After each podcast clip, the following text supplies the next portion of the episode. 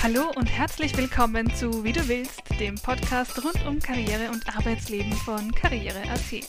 Mein Name ist Lisa Marie Linhardt, ich bin Content Manager und heute stelle ich mir die Frage, wie verändert diese Krise denn eigentlich unsere Arbeitswelt und was können wir daraus lernen? Bei mir zu Gast ist zum zweiten Mal Arbeitsphilosoph und Podcaster Frank Eilers. Ja, Frank, hallo, herzlich willkommen bei unserem Podcast. Freut mich sehr, dass du wieder bei uns bist.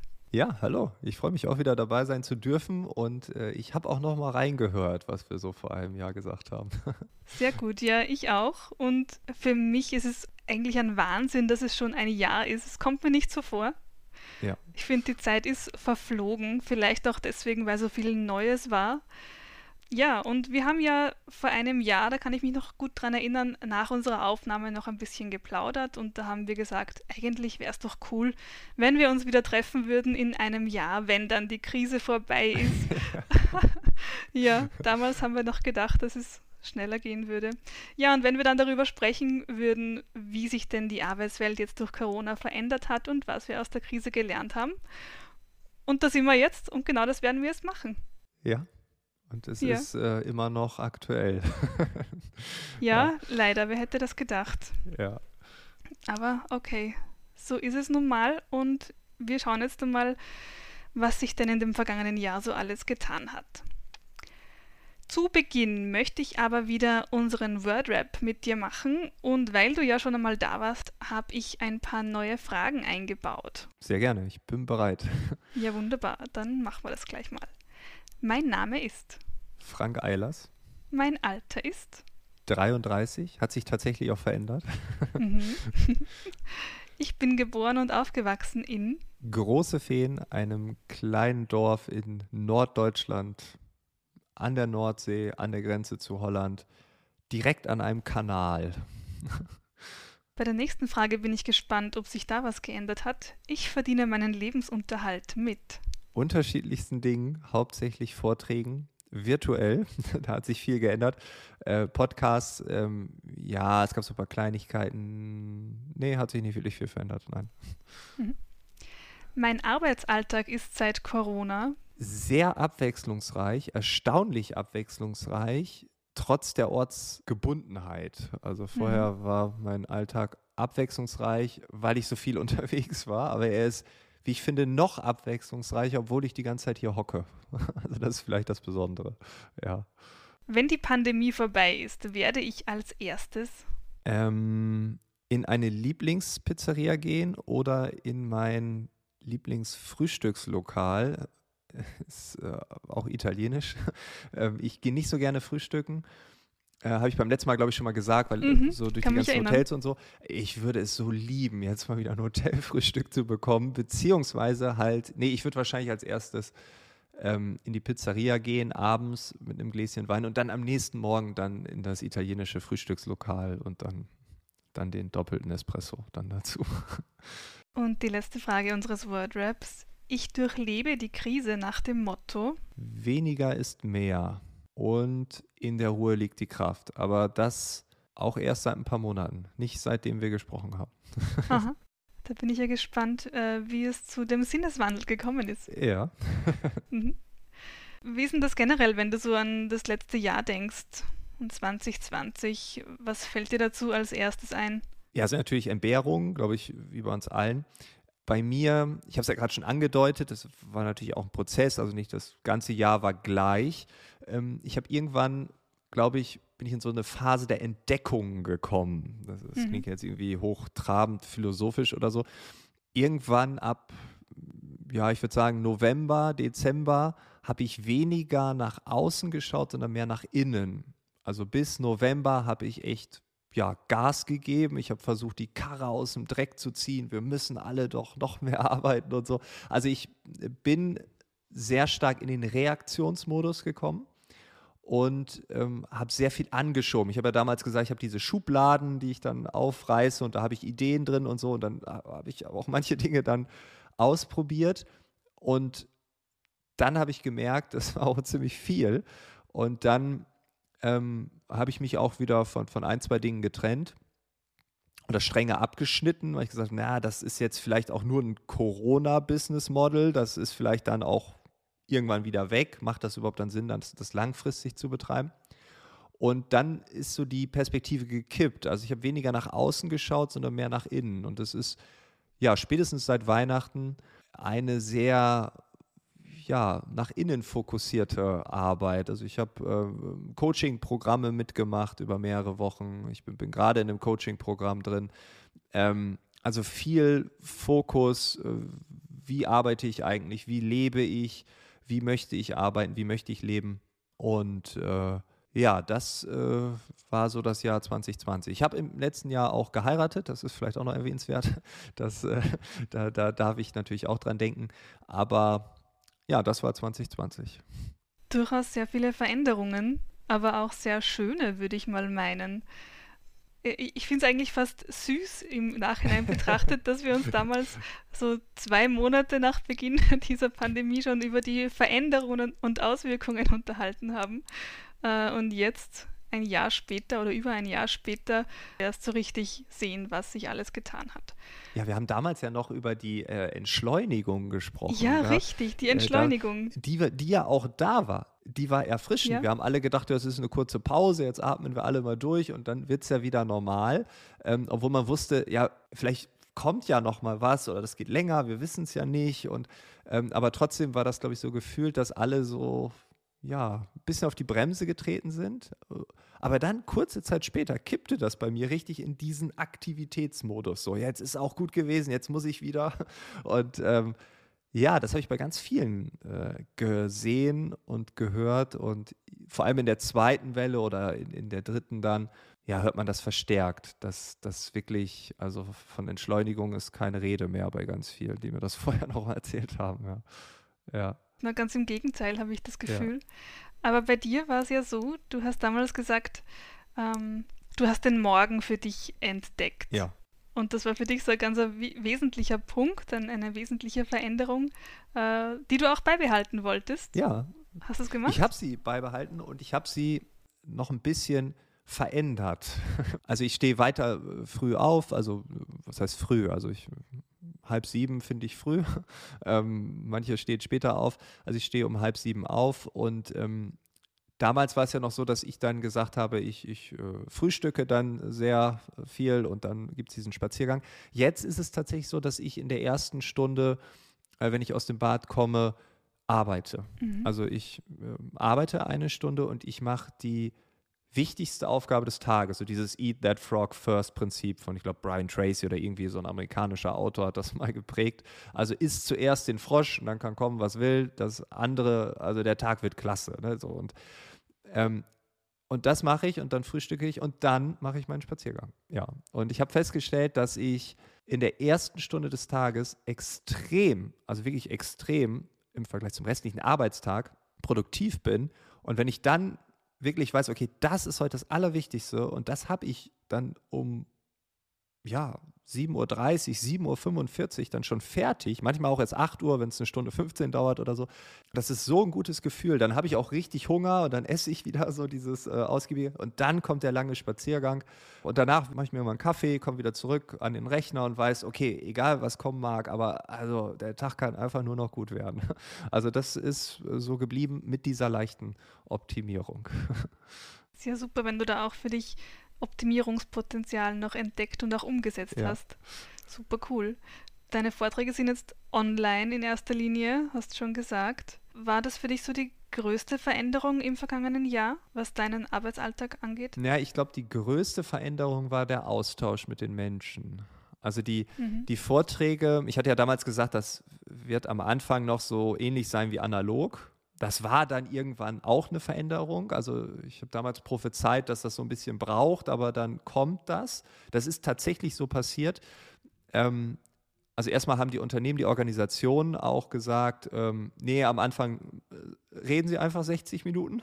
So interagieren will hier keiner. Dann irgendwann, ja, die Leute interagieren auch und wenn ich heute Vorträge halte, dann ist es kein klassischer Vortrag mehr, sondern das hat vielleicht auch schon einen gewissen Workshop-Charakter. Ich versuche die Leute zu verwirren. Manchmal spiele ich einfach auch nur ein Video ab und dann danach bin ich live, einfach um zu zeigen, hey, das gerade war ein Video, jetzt bin ich live. Wer hat den Unterschied gemerkt? Und, äh, oder manche so, hey, jetzt ist der live oder so. Also da kann man ganz viel spielen und auch Interaktionen funktionieren anders. Also das ist, äh, ja, also hat sich viel getan, definitiv. Aber ich glaube, der größte Unterschied ist tatsächlich der Austausch mit den anderen Menschen. Also ich hatte im September, Oktober, vor allem in Österreich, noch einige Live-Auftritte und das war natürlich alles mit Abstand oder wir hatten eine Veranstaltung, das weiß ich noch, mit, mit 100 äh, Leuten, das war, da war der Raum geteilt, das habe ich gar nicht mitge mitbekommen. Ich habe gedacht, ja, jetzt sitzen 100 Leute vor mir, es waren aber faktisch nur 50, die anderen 50 waren hinter einer Wand und haben per Video zugeguckt. Ich habe es gar nicht gemerkt. Ich habe erst am Ende, ich so, hä, wieso ist denn da eine Kamera? Und dann, ja, die anderen, oh, ups, habe ich gar nicht gemerkt, aber ähm, ja, und diese Gespräche danach, das habe ich immer als ganz toll empfunden. Und das durfte ich dann im September und im Oktober noch mehr erleben. Also das, also dieses, die unmittelbare Reaktion bei einem Kaffee, bei einem Gläschen Wein, nach einem Vortrag, nach einem Veranstaltungstag, was dort entsteht, dieser Flow, diese Energie, ja, das ist die größte Veränderung. Und von der lebe ich auch ein Stück weit, weil dort ganz viel entsteht. Das kriege ich virtuell nicht ganz nachgebaut. Ich habe trotzdem viel Kontakt, aber dieses Unmittelbare, wir sind heute alle hier, äh, das zum Beispiel Oktober da in, in, ähm, am Wörthersee war eine Veranstaltung, da war was. Ja, und das das vermisse ich. Und das kriegt man virtuell auch nicht ganz nachgebaut, ja. Mm, das erlebe ich auch und das ist auch das, was ich von vielen anderen Unternehmen weiß, dass dieses sich auch gegenseitig spüren ja, irgendwo, ja, ja. ja, und einfach die, die, die Stimmung bemerken. Das fehlt total und das geht virtuell einfach nicht. Also das kann man nicht nachmachen, egal wie man es probiert. Es geht einfach was verloren finde ich. Es hat auch, es hat auch Chancen. Ne? Also wenn ich jetzt äh, mir, mhm. mir vorstelle, wenn ich vorher in der analogen Vortragswelt da kann ich jetzt nicht mittendrin einfach mal sagen, so äh, zehn Minuten Reflexion. Ich habe eine Übung zur Reflexion, weil ich finde es wichtig, dass wir jetzt direkt am Anfang einmal in die Reflexion kommen, so eine Haltung. Jeder soll für sich eine Haltung entwickeln. Das kann ich bei Zoom und Microsoft über einen Knopfdruck, kann ich zwei Leute in einen Raum äh, reinschieben, ohne dass dann alle erstmal zehn Minuten in einen anderen Raum rein müssen und so. Also das ist schneller, das geht auch. Ich kann mir auch vorstellen, dass das so eine Art Ergänzung wird, so eine Art ähm, ja, man, man kann Events vorher aufladen, man kann Events danach ähm, abladen oder entladen dann, dass man sagt, okay, wir hatten heute ein Event und in zwei Wochen treffen wir uns nochmal virtuell. Aber diese Hauptenergie, ja, da bin ich bei dir. Also das ist einfach, das ist der größte Unterschied. genau, ja, und eben auch dieser, dieser lockere Austausch dann im Nachhinein. Ja, ja. Das, das fehlt mir auch und ich glaube, das fehlt auch sehr vielen generell im Arbeitsalltag bei deinen Unternehmen, für die du arbeitest, was sind da so die größten Veränderungen? Ich glaube, das kann man gar nicht so genau sagen. Ich glaube, die größte Veränderung ist, dass bei allen unterschiedlich ist. also. Mhm. Ich glaube, das bringt es schon auf den Punkt. Es ist bei allen unterschiedlich. Ja, wahrscheinlich ja. schon. Ne?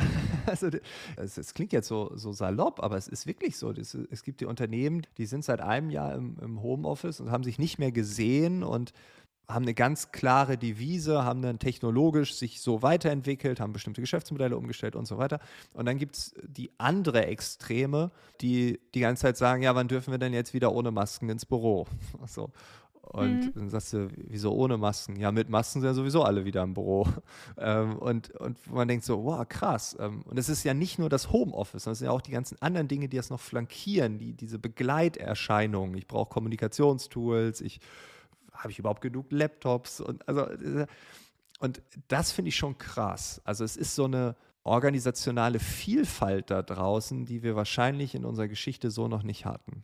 Also es gibt die, die in eine Richtung rennen und dann gibt es die, die diametral in eine ganz andere Richtung rennen. Obwohl sie vielleicht in der gleichen Branche sind, in einem ähnlichen Umfeld agieren. Und das ist ja heftig. Also ich sehe es bei mir auch schon in der Familie, dass da völlig unterschiedliche ja, Varianten und Typen von Arbeit auf einmal aufpoppen, wo man sagt, ey, das kann doch nicht sein, dass ihr das so handhabt. Es kann doch nicht sein, dass du und Wahnsinn. Also das ist, ja, glaube ich, die, die größte Veränderung, dass sich alle verändert ja. haben und manche halt nicht.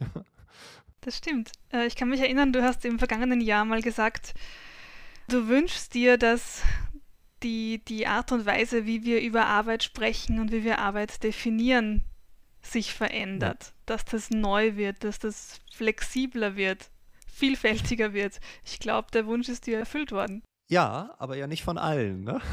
Also, äh, ich, also ich wundere mich wirklich, wie viele einfach nur, also wenn wir jetzt diesen Fight, Flight, Freeze-Reflex äh, nehmen, also viele haben einfach nur Freeze gesagt. Okay, pff, ich bleibe stehen und bewege mich nicht. Und ich habe sogar nach unserem Interview eine, eine, Phase gehabt, wo ich dachte, braucht es mich überhaupt noch? Braucht es überhaupt noch diese Themen? Weil das wird ja jetzt durch Corona so mhm. offensichtlich und klar. Da, also, pff, warum soll ich noch auf irgendeine Bühne gehen, erzählen, dass wir anders über Arbeit nachdenken sollen? Und gleichzeitig merkt man aber, dass ganz viele Organisationen immer noch an dem Alten festhängen und bei vielen, die sich so ganz extrem gewandelt haben, aber auch dann wieder fundamentale Dinge einfach nicht mit bedacht werden, zum Beispiel die Gesundheit der Mitarbeiter und Mitarbeiterinnen. Also ich bekomme auch regelmäßig zu hören, dass Menschen sich gar nicht mehr bewegen. So, dass mir jemand dann am Telefon sagt äh, oder in der Videokonferenz, weil telefonieren tut man ja nicht mehr. Ähm, ich, ich war heute noch gar nicht draußen, wenn ich gerade so drüber nachdenke, gestern auch nicht. Und dann kann man sagen, okay, es ist Winter, es ist nicht so ein gutes Wetter gewesen, als du das erzählt hast. Aber dann habe ich dann auch manchen dann angeboten, ja gut, wir müssen uns auch für so eine, für so eine halbe Stunde Abstimmungskram brauchen wir uns auch nicht sehen. Wir können auch beide telefonieren. Wir haben ja noch Smartphones, auch wenn die jetzt schon so 2019 sind. Ähm, wir können die nehmen und wir gehen raus und völlig egal welches Wetter ist, wir sind tolerant, auch so ein bisschen Wind darf sein. Wir laufen beide während unseres Telefonats durch die Gegend. So, und dann kriegst du deine 2500 Schritte, ich krieg die eh, aber dann mache ich die halt mit dir. Und manche waren, also ich habe es mit einer Handvoll Menschen jetzt so gemacht und manche waren sogar richtig happy danach, weil die gesagt haben, boah, krass, das geht ja. Weil man ja auch schon wieder in so einem mhm. Videocall-Ding drin ist und da ist auch die Frage, ja komm, 19 Uhr, du hast doch keine Termine. Du kannst ja keine Termine haben, weil du hockst ja eh den ganzen Tag zu Hause. Arbeitszeiten verändern sich. Ja, und ich habe einmal dieses Buch Eat, Move, Sleep gelesen und mich dann mit dem Essen, dem Schlafen und der Bewegung so ein bisschen eingelassen, wo ich dachte, ja stimmt, eigentlich gehört das alles zusammen und wenn eine Seite hinkt, dann hinken alle. Und ähm, ja, also auch da gibt es was zu sagen. Also auch bei den modernen äh, Organisationen ist ein Aspekt jetzt, ne? aber ähm, nee, ich glaube, das wird ein ganz kunterbuntes Potpourri, wenn Corona vorbei ist, wenn wir Zeit haben, uns auch mit anderen zu unterhalten wieder, also auch physisch, wo dann auch so im Hintergrund auch Geschichten entstehen, dass wir feststellen, Wahnsinn, die sind da und die sind irgendwo da hinten und wir sind immer noch hier. Also wir sind einfach stehen geblieben. Und das wird noch viel verändern, was man, glaube ich, noch gar nicht sehen und greifen kann. Gibt es in diesen ganzen Prozessen, Veränderungen, bestimmte Dinge, die dich besonders überrascht haben oder die dich besonders erstaunen? Ja, dass alle so mitmachen. Also ich habe ja gerade gesagt, ich habe überlegt, braucht es mich überhaupt noch? Weil das ist ja jetzt alles klar. Mhm. Und dann irgendwann habe ich festgestellt, naja, nee, also es gibt doch immer Themen, die man besprechen muss und sollte und, und wo man vielleicht was optimieren könnte. Aber dass die Menschen so mitmachen bei dem Ganzen, das habe ich mir gewünscht, aber das konnte man ja nicht voraussetzen. Ne? Und das ist, also ich bin auf der einen Seite echt froh drüber, dass hier halt alles noch so gut läuft. Ne? Also es hätte ja auch einfach sagen können, dass die Leute sagen, nee, ist uns egal. Corona ist uns egal und wir machen einfach weiter so wie vorher.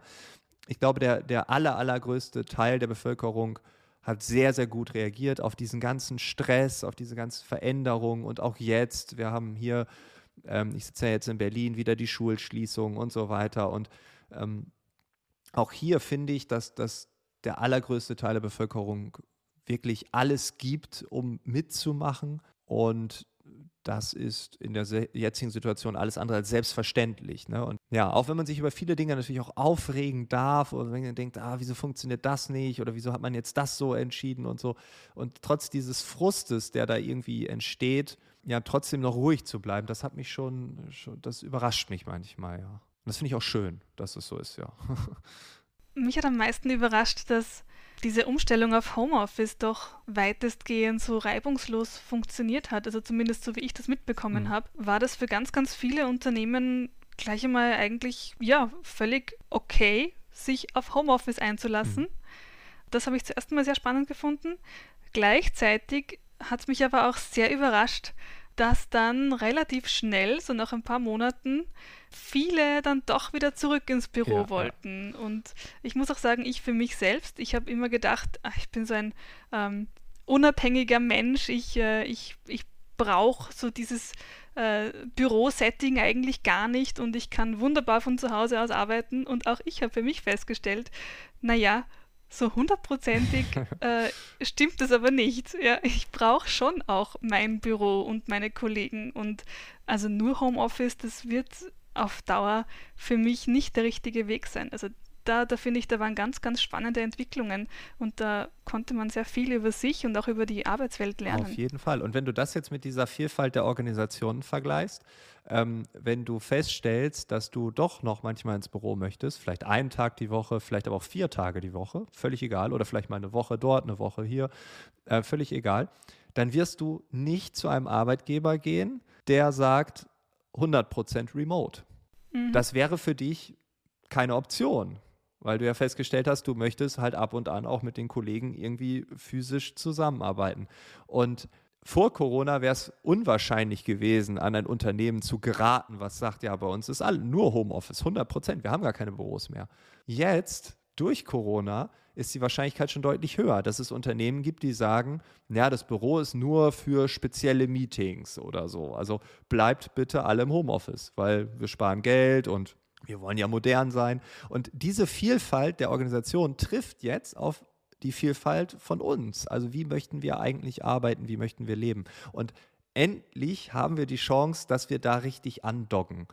Und ähm, ja, also Organisationen positionieren sich am Arbeitsmarkt über Flexibilität, über Möglichkeiten, über eine digitale Kultur, eine Kommunikationskultur, die virtuell wie analog funktioniert. Und ich glaube, das ist etwas, das ist noch nicht relevant, außer in den IT-Berufen, weil man da permanent sucht und jetzt noch umso mehr. Aber auch in allen anderen, vor allem Wissensberufen, wird das in Zukunft einen riesigen Stellenwert äh, einnehmen. Und ich glaube, das ist vielen Organisationen noch nicht so bewusst, was da noch auf sie zukommen kann, weil ja, ich, ich präsentiere mich nicht mehr nur mit Gehalt, mit äh, Christian Dienstwagen oder so, was eh schon vorbei ist für unsere Generation, aber äh, du weißt, was ich meine, ne? Da kommen jetzt nochmal Komponenten Absolut. rein, die waren vorher eher so rudimentär, die haben nicht so viel Gewicht gehabt. Und die haben jetzt vielleicht sogar mehr Gewicht als Gehalt. Ja, äh, spannender Input von dir. Da kann ich gleich einhaken mit ein paar Studienzahlen, ah, die wir erhoben haben. ich hoffe, ja. ich kann unterstreichen und untermalen, was jetzt nicht geplant ja, gewesen. Ja, kann ich, kann ich. Das heißt, na, ist alles, also unsere Studien haben genau das Gegenteil gesagt. ja, genau, völliger Blödsinn, was der Eilers da spricht. Nein, ist es nicht. Äh, wir haben im vergangenen Jahr im Juni eine erste Studie durchgeführt zum Thema Jobwechsel in Corona-Zeiten, mhm. wo wir wissen wollten, wie hat sich denn diese Krise bisher auf die Wechselwilligkeit ausgewirkt und auf die Motive, warum man denn jetzt einen neuen Job sucht.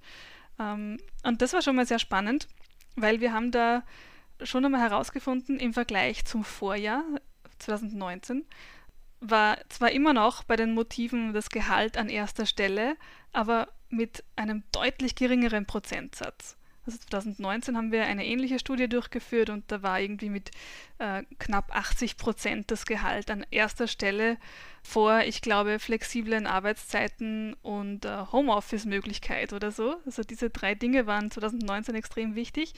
2020 war es dann plötzlich so, dass nur mehr, ich glaube, 54 Prozent gesagt haben, Gehalt oh, ist äh, ja. mein Hauptgrund. Also das ist wahnsinnig abgesunken.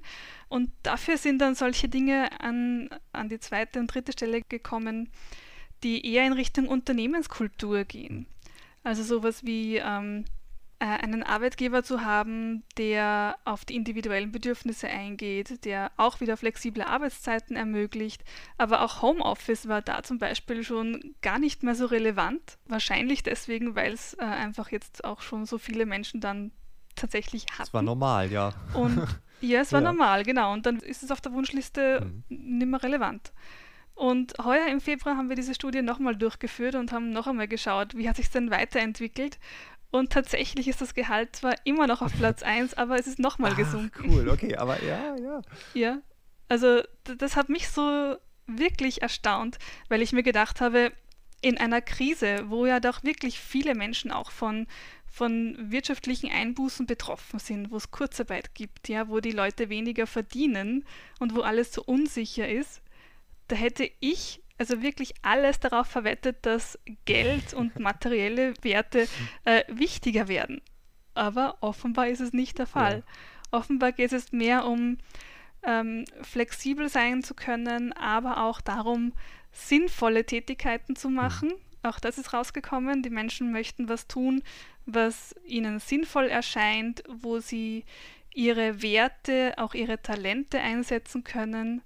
Und ja, ich glaube, das geht so ein bisschen in die Richtung, was du dir wünschst. Sie wollen so arbeiten können, wie sie sich selbst das vorstellen. Vielleicht war da auch die Zeit der Entschleunigung, die wir ja irgendwie äh, schon thematisiert hatten, äh, die vielleicht viele, mhm. dass man jetzt auch mehr über sowas nachdenkt. Ne? Also ich glaube, es gab vor Corona so viel Mist in dieser Arbeitswelt. Oder ich habe äh, vorgestern ein Interview gehört oder gestern war es ein Podcastgespräch mit Peter Thiel, das ist so ein amerikanischer Investor, ähm, PayPal-Gründer, jetzt Palantir, Geschäftsführer und Gründer. Und äh, der hat gesagt zum Beispiel, dass es in den USA ja völlig normal ist, dass man 50.000 Euro oder 50.000 Dollar pro Jahr an Studiengebühren zahlt. Pro Jahr 50.000.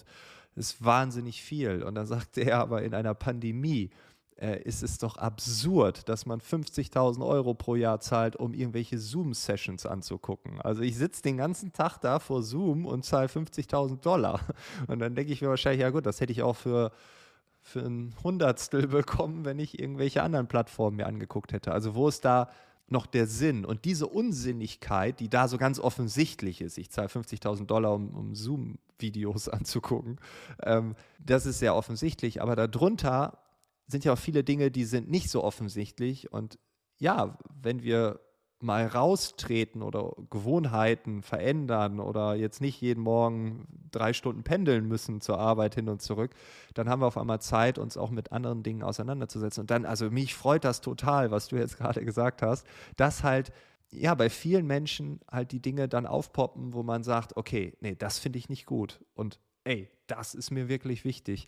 Und das ist auch das, was ich meine mit bei mir innerer ähm, Einkehr. Was sind meine Werte? Was will ich wirklich machen?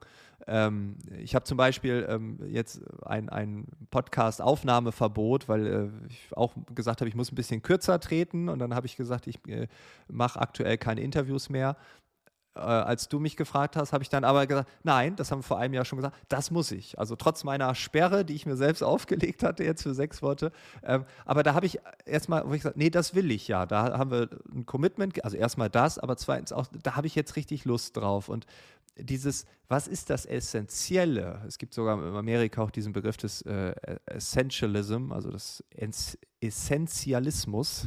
So ist quasi sowas wie Minimalismus, nur dass man sagt, was ist denn das Essentielle für mich?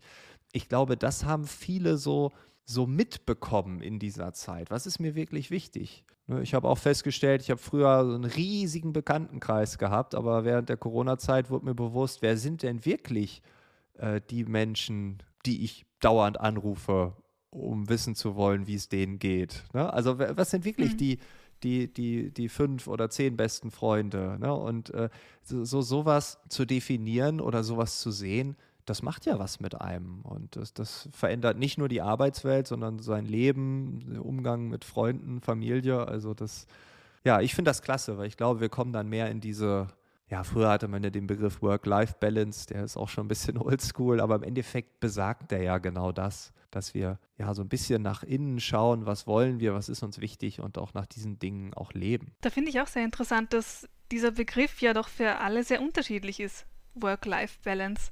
Das heißt ja für die einen tatsächlich so komplett strikte Trennung zwischen ja. Arbeit und Freizeit ja. und für die anderen ist es eher das das Blending, ja, das äh, spannender ist, so wie du zum Beispiel sagst, du arbeitest in der Früh mal eine Stunde, dann, dann gehst spazieren und dann arbeitest weiter. Das ist für mich eher so dieses ja, Blending, wo die Arbeitszeiten und die mhm. unterschiedlichen Beschäftigungen an allen möglichen Tageszeiten stattfinden können und es nicht diese, diese, diese Blockabfertigung sozusagen gibt. Ja, genau. Dieses, Finde ich super interessant. Genau, ich muss jetzt den Block möglichst komprimieren, damit er nicht zu viel meines realen Lebens einnimmt. Ne? Genau, und ich versuche eher zu sagen, okay, jetzt ist schönes Wetter draußen.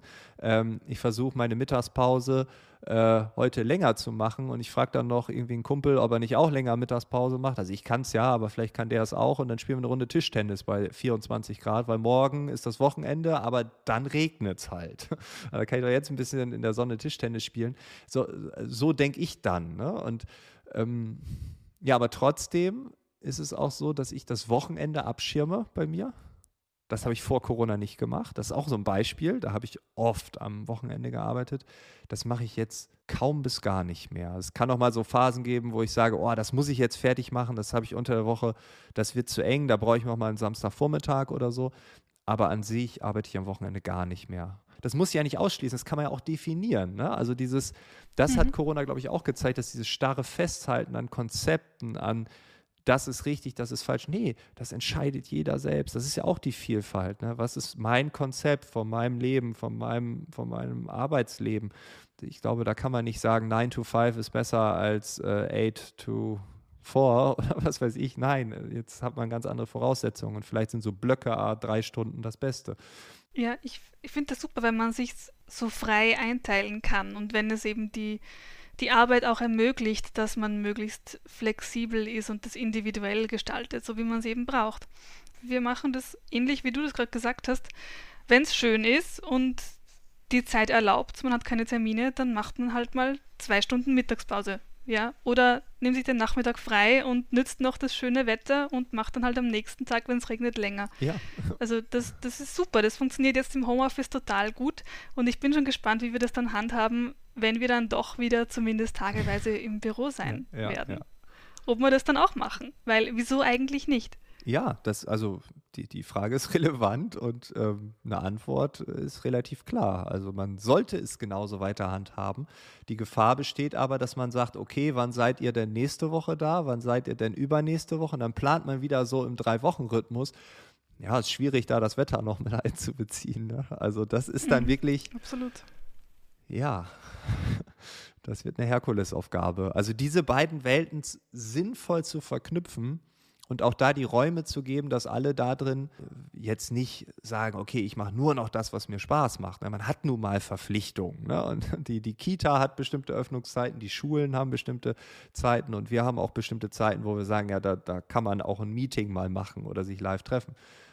Ja, aber vielleicht gibt es auch da Möglichkeiten, anders zu reagieren, als wir es bisher gemacht haben. Ich denke schon. Also ich glaube, diese viel zitierte neue Normalität, die wird in diese Richtung gehen, dass, dass man sagt, okay, wir, wir schauen einfach jetzt, was möglich ist und wir haben einfach jetzt gesehen, dass wahnsinnig viele Dinge auch parallel zueinander möglich sind und dass man sich vielleicht gar nicht so sehr für eins entscheiden muss. Das finde ich als Entscheidungsmuffel ja super, ja. dass man sagt, okay, ich kann unterschiedlichste Dinge machen und ich muss gar nicht mich für nur Büro oder nur Remote oder was auch immer entscheiden. Genau, also beides ist okay. Ne? Und das dazwischen auch. Ja.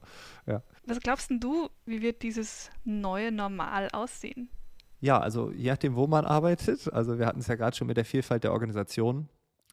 Ich glaube wirklich, dass es die Unternehmen gibt, die sagen, nee, bleibt im Homeoffice. Dann gibt es die, die sagen, ja, ihr könnt jetzt zwei Tage die Woche von zu Hause aus arbeiten. Ich glaube, es wird auch dort gewisse Regeln geben, gerade bei den Konzernen. Da wird man versucht auch wieder so, dass alle gleich behandelt werden und so. Ja, das wird von Organisation zu Organisation unterschiedlich sein. Ich bin mir sicher, dass wahrscheinlich ein Drittel der Unternehmen wieder komplett in die alte Welt abrutschen wird und sagen wird, okay, nein, das Homeoffice, das, äh, also jetzt sind wir wieder alle und jetzt wollen wir auch wieder alle vor Ort haben. Und ich bin mir auch sicher, dass viele Arbeitnehmer und Arbeitnehmerinnen das auch gut finden, zumindest am Anfang, weil sie sagen, boah, ich komme jetzt mal wieder raus, ich habe jetzt wieder meine Arbeitskollegen. Wenn man ins Büro darf, werden auch die Schulen und Kitas wieder normal laufen. Das darf man ja auch nicht vergessen. Also das war ja Homeoffice Extreme. Wenn ich da zwei, drei Kinder um mich rumspringen habe, dann kann ich auch nicht so arbeiten. Ne? Das heißt, das Büro ist dann schon ein, ein Zufluchtsort, eine Insel der Glückseligkeit, wo man vernünftig arbeiten kann, ohne dass dann irgendwie dreimal pro Sekunde Mama oder Papa von hinten geschrien äh, wird. Also ich glaube, das kann man nicht so einfach pauschalisieren.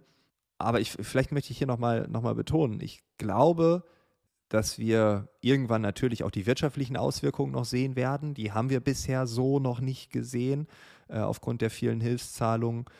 Ich glaube, vieles ist aufgeschoben worden. Es wird noch eine Menge Verunsicherung geben. Aber irgendwann wird die Wirtschaft sich wieder einpendeln und dann nochmal dieser Arbeitnehmermarkt, der sich dann entwickelt. Also ich glaube, die neue Normalität, und da würde ich auch ein Plädoyer für geben wollen, bitte sucht euch die Arbeit, die ihr haben wollt und nicht die, die euch der Arbeitgeber jetzt anbietet. Ich glaube, wir werden danach das Leben, was wir leben wollen, das Arbeitsleben, was wir äh, vollbringen wollen, da werden wir Unternehmen finden, die dem nachkommen. Wie gesagt, die IT war schon ein gutes Beispiel dafür und, und ist auch jetzt natürlich aufgrund des Personalmangels immer noch Vorreiter. Aber alle anderen Unternehmen, wir werden die ganze Palette haben und da kann man sich das aussuchen. Ja, aber sozusagen, das ist das neue Normal. Daran glaube ich nicht, weil es wird alle Facetten geben. Ja, auch zwangsläufig. Es gibt einfach so viele Branchen und Berufe, äh, wo die bisherige Arbeitsweise wahrscheinlich gar nicht anders möglich ist, oder? Ich denke jetzt mal an ähm, Pflegeberufe. Da muss ich halt einfach in äh, das äh, Krankenhaus ja. oder ins Pflegeheim oder was auch immer, ja, zu den Patienten kommen und mich um die kümmern, zu bestimmten festgelegten Dienstzeiten. Da kann ich nicht so flexibel sein wie jemand, der einen Bürojob nein, macht. Nein, nein, nein, das ist klar. Und, ähm, und, und diese Jobs wird es ja auch immer geben. Ne? Und äh, Nein, aber auch da, glaube ich, werden wir Veränderungen sehen. Wir haben zum Beispiel im Pflegebereich, haben wir, äh, Frederik Laloux hat es in seinem Buch ganz gut beschrieben mit dem Bürzorch äh, Beispiel, wo ein Unternehmen mit, mit zehn Leuten, glaube ich, gestartet ist und nach zehn Jahren Marktführer in den Niederlanden mit, mit über 10.000 Mitarbeitern und MitarbeiterInnen. Und ähm, ja, da hat man ein anderes, ein selbstorganisiertes Arbeiten auf den Weg gebracht, um nicht zu sagen, du hast fünf Minuten hier und zehn Minuten da und dann nur eine Minute hier, weil mehr kriegen wir nicht von der Krankenkasse, sondern man hat dann mit Bürzorch, heißt dann auch Nachbarschaft, also Nachbarschaftshilfe, ähm, hat man versucht, andere Player mit reinzuholen, vielleicht die Nachbarn oder Teile der Familie. Vielleicht muss jeden Tag eine Spritze gesetzt werden, aber das kann vielleicht auch die, die Nachbarin, die äh, vielleicht äh, zwei Kinder hat, aber die gehen in die Schule, die kümmert sich vielleicht vormittags um den Haushalt, vielleicht kann sich vormittags auch noch um die nette Dame kümmern und der diese eine Spritze setzen. Dann kann die Bürzorg Pflegekraft die Zeit anders nutzen und sagen, okay, die Spritze haben wir jetzt dort an die Nachbarn outgesourced, äh, so, das, äh, da mhm. gibt es auch kein Geld für, sondern es geht darum, dass wir das Pflegesystem menschlicher machen. Und äh, das hat in Holland grandios funktioniert und ist ein tolles Beispiel. Gerne googeln, wenn man da mehr wissen will, da ist, so viel Literatur zu finden, weil es einfach ein Paradebeispiel dafür ist. Und da geht es ja nicht darum, dass jetzt alle dann, okay, wir haben jetzt alles outgesourced jetzt hocken wir im Homeoffice und warten ab, bis die acht Stunden rum sind. Es geht da wirklich darum, dass man anders denkt und Arbeit anders definiert und gar nicht im Sinne von Kosten optimieren und günstiger und hier noch schneller und da noch rationalisieren, sondern dass es so mein Begriff von Wirtschaft ist, dass wir den Menschen was Gutes tun. Und äh, ich meine, der Ursprung der Wirtschaft ist ja, dass alle Bedürfnisse gedeckt werden ja, da hätten wir schon vor 30 Jahren wahrscheinlich aufhören können mit Wirtschaften, weil da war alles gedeckt.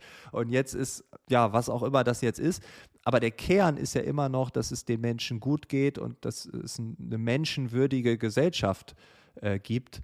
Und da haben wir noch unendlich viel Potenzial. Also von daher, ähm, gerade, also schönes Beispiel in der Pflege, aber selbst, selbst da, glaube ich, ist noch so unendlich viel möglich was wir äh, fernseits der Niederlande noch nicht so wirklich sehen. Absolut. Also ich glaube, wenn wir so über New Work-Themen sprechen und über äh, hybride Arbeit und flexible Arbeit und so weiter, wir, wir klammern da sehr häufig ganz viele Bereiche aus, wo es noch nicht so leicht geht, mhm. ja. Also, wie du gesagt hast, in der IT oder eben in so klassischen Bürojobs, da ist es relativ einfach äh, möglich, da, da kann man sehr, sehr viel flexibilisieren. Aber eben in, in der Pflege oder auch in, in der Produktion, in der Industrie, da gibt es einfach so viele Bereiche, wo diese Art der Flexibilität, die wir in der IT oder in, in Bürojobs haben, eben nicht möglich ist. Und da bin ich schon wahnsinnig gespannt, was sich da entwickeln wird, weil ich bin da ganz deiner Meinung, ich bin mir sicher, dass es da auch ganz viele Möglichkeiten eben gibt, um Arbeit neu zu denken. Ja, oder auch allein äh, die Möglichkeit zu geben, Arbeit anders zu gestalten. Ne? Das Thema Verantwortung, das mhm. Thema Entscheidungen treffen. Also gibt es auch in der Produktion. Ich, ich weiß noch einmal, ich habe einmal in einem Unternehmen, da wurden die Bänder gestoppt quasi. Also eine Schicht hatte eine halbe Stunde früher frei und bei den anderen, die mussten eine halbe Stunde früher kommen und gingen eine halbe Stunde später in die Schicht. Also das Band war eine Stunde mhm. still und dann hatte ich beide Schichten da plus die ganze, also der komplette Standort saß dann in so einer Produktionshalle vor mir oder stand vor mir und da durfte ich auch über New Work reden. Da ging es darum, dass die Entscheidung nicht im Management irgendwo, der Standortleiter oder so, der trifft nicht die Entscheidung. Nein, die Entscheidung wird an der Maschine ge getroffen. Da ist was kaputt, da ist irgendwas, was irgendwie ungünstig läuft, wir haben zu viel Schwund oder zu viel Ausschuss oder sonst was. Und da wird an der Maschine entschieden, was passiert wird. Da wird an der Maschine gesagt, wir brauchen jetzt hier folgende Ersatzteile. Wir brauchen eine neue Maschine. Und wenn jemand hingeht und äh, zum Vorgesetzten und dann noch eine Ebene hören, dann, dann wird gesagt, wir brauchen eine neue Maschine und der Standortleiter sagt, nee, ist mir egal. Wenn ihr sagt, wir brauchen die Maschine, dann kauft die Maschine. Irgendjemand von euch wird wohl wissen, ob wir die Maschine brauchen. Und dann sagt der irgendein Vorgesetzter in der Mitte, ja, da weiß ich auch nicht, ich habe da auch nichts mit zu tun. Und irgendwann landet das dann wieder bei dem, der an der Maschine steht. Und wenn der sagt, natürlich brauchen wir die, weil aus den und den Gründen, ja, dann wird die halt bestellt, da vertraut man halt. Und auch sowas wird ja dazu führen, das Unternehmen anders damit umgehen, dass Mitarbeiter das lernen, auch, auch anders damit umzugehen. Ne? Und ähm, ja, ich glaube in der Produktion, ich durfte einmal vor 800 Hausmeistern sprechen. Hausmeister und New Work, da wird man doch sagen, hä, was ist das denn? Das passt doch gar nicht. Vor allem Hausmeister, das ist, also zumindest in Deutschland ist das so ein Kosmos.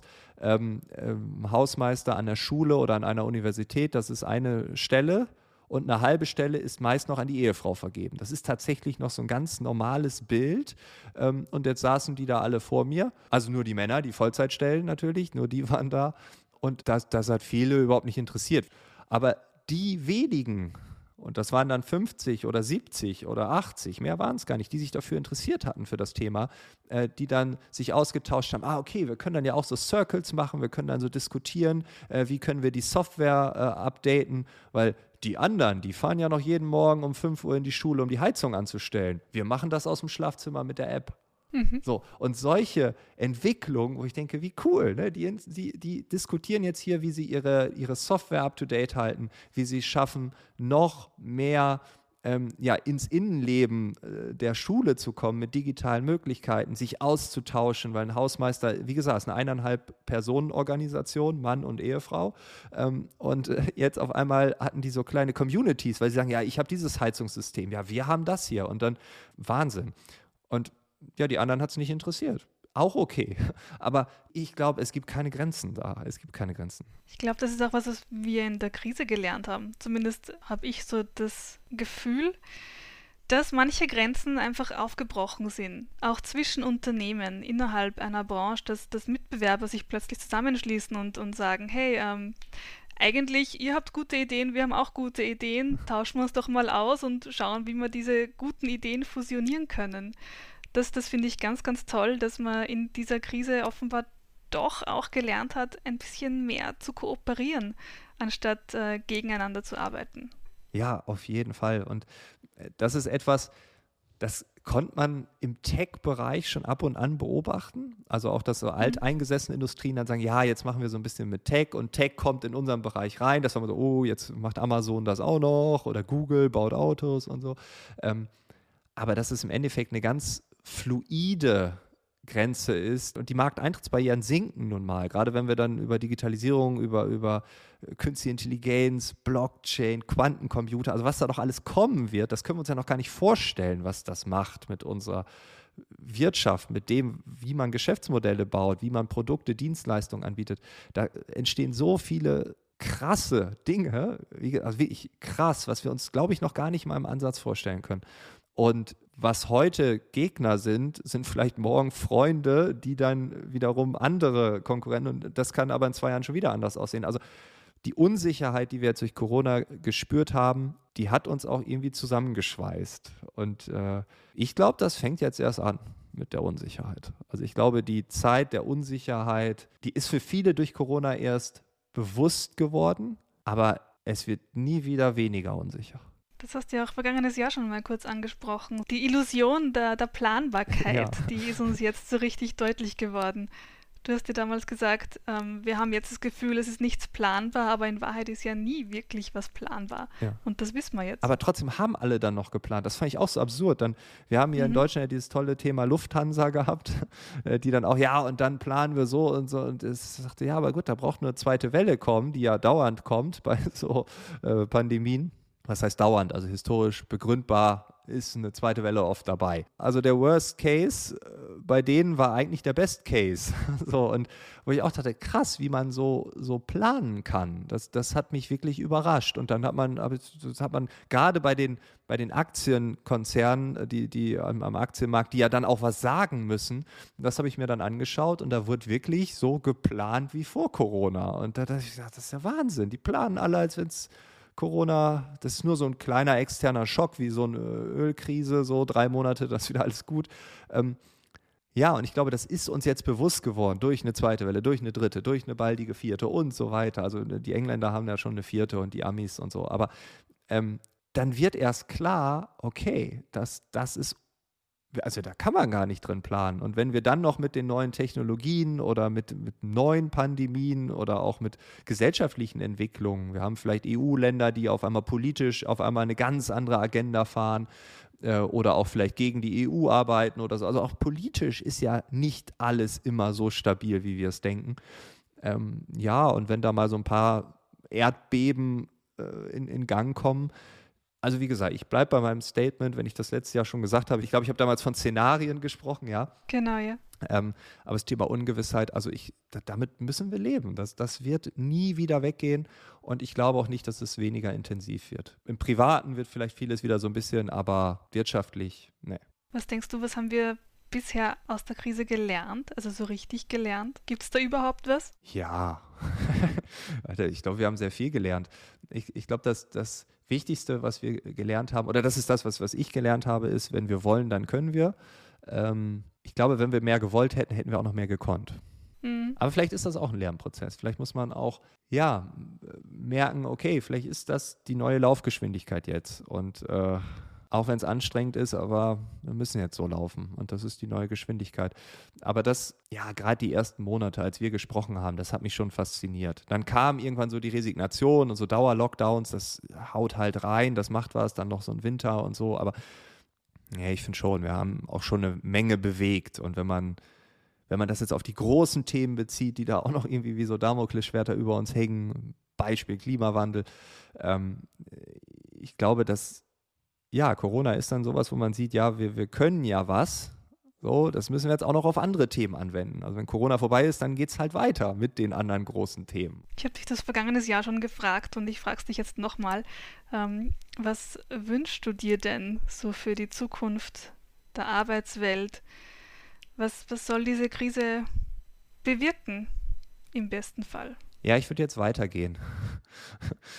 Also ich glaube, dass wir also das World Economic Forum spricht von diesem Great Reset, dass so, wir müssen die Reset-Taste drücken und ich glaube, das müssen wir auch. Also wenn wir sehen, was, was ein Virus mit unserer Welt macht, mit unserer Gesellschaft macht, dann ist das das eine.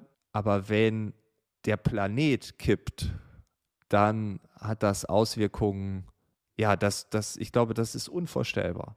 Es ist alles verschriftlicht und ich bin mir auch bewusst, dass man nicht jedem Wissenschaftlerrat befolgen kann, weil es dann auch wieder andere Konsequenzen hat. Ne, also man kann jetzt irgendwie alles auf grüne Energie umstellen, aber was ist, wenn kein Wind mehr da ist oder ähm, die, ganzen Arbeitsplätze flöten gehen? Dann haben wir einen Aufstand. Ne? Also das, das muss man ja auch alles mit bedenken. Das will ich gar nicht ausklammern. Aber ich wünsche mir, dass die Wirtschaft wirklich endlich ihr die großen Probleme anpackt und nicht schaut, dass die Quartalszahlen noch ein bisschen besser sind wie das letzte Jahr.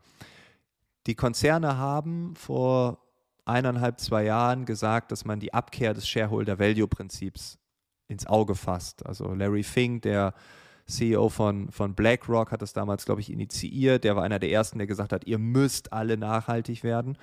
Dann kam Amazon und die ganz großen Unternehmen dieser Welt haben alle unterschrieben, Shareholder Value, Abkehr, ab jetzt, so sind wir anders.